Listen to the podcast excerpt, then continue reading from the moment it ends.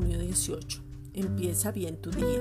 El Padre se mudó a tu vida. El Evangelio estaba escondido. Esto era un misterio que ahora ha sido revelado y entonces podemos ver lo sobrenatural, ver más allá, ver con los ojos del Padre, reconocer que ahora somos su habitación y que el Padre nos ha dado su mismo ADN, su misma naturaleza porque ya fuimos redimidos por medio de Jesucristo. Quiero recordarte que tus manos están ungidas porque donde las coloques hay poder del Padre. Transmiten poder y son instrumentos de justicia para mostrar su gloria. El Evangelio es poder y el poder te habita. La gracia se revela, la verdad aflora, la bendición se manifiesta, la sanidad es una realidad, la sabiduría práctica sobresale, tu boca habla vida, tu vida es próspera en todas las áreas, porque el Padre se mudó a tu vida. Romanos 1.17 porque en el Evangelio la justicia de Dios se revela por fe y para fe, como está escrito, mas el justo por la fe vivirá.